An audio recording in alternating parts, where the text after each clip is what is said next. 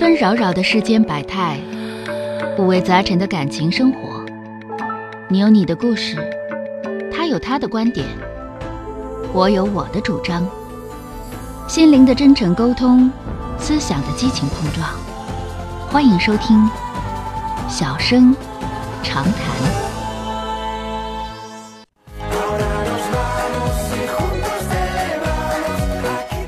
好的，我们来迎接热线啊，打进八五八幺五幺九九的这位女士，喂，你好，喂，你好，能听清吗？哎，能听清，电话接进来了啊，哎，老师您好，哎。我想请教一下，就是我跟男朋友，就是我们俩在一起两个半月，然后现在感情还是热恋期，非常好。但是有一个问题，就是我自己本身是丁克，我特别不想要小孩儿，然后他特别特别喜欢孩子，嗯，然后我就在想，我如果要是因为我自己的想法，我是我我是老师，嗯我的想法是我如果再往下处，不是耽误人家吗？嗯，对，说明白，这个没问题，那但是他他是完全他特别大男子主义，他完全接受不了，他说你接受不了，那个扯个六饼啊，他接受不了有丁克这种现象存在，他说那你们俩就不应该该处对象，那嗯。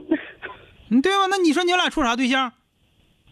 那我那我就我就是应该跟他说清明确告诉他，我肯定不生孩子，你乐意跟谁生跟谁生，我肯定不跟你生，对吧？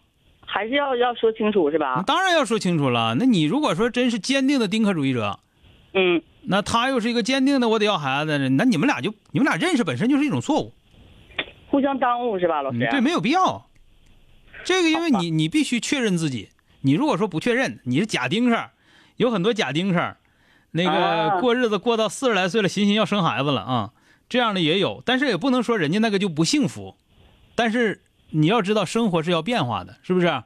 嗯。你如果是绝对的，因为在我的身边，真丁克、假丁克都有，啊，或者原来是坚定的丁克主义者，但是结完婚之后觉得特别有意思啊，还还是要有个孩子的，这样也有，啊，但是你要拷问自己，说我真的就是一个坚定的丁克主义者，那就明白告诉他，我肯定不生孩子，对吧？我要找也是找不生孩子，你别跟我扯这个，你你再好跟我有啥关系，对不对？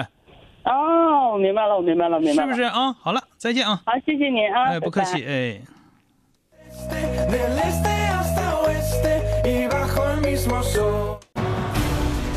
本节目由吉林新闻综合广播中小工作室倾情奉献。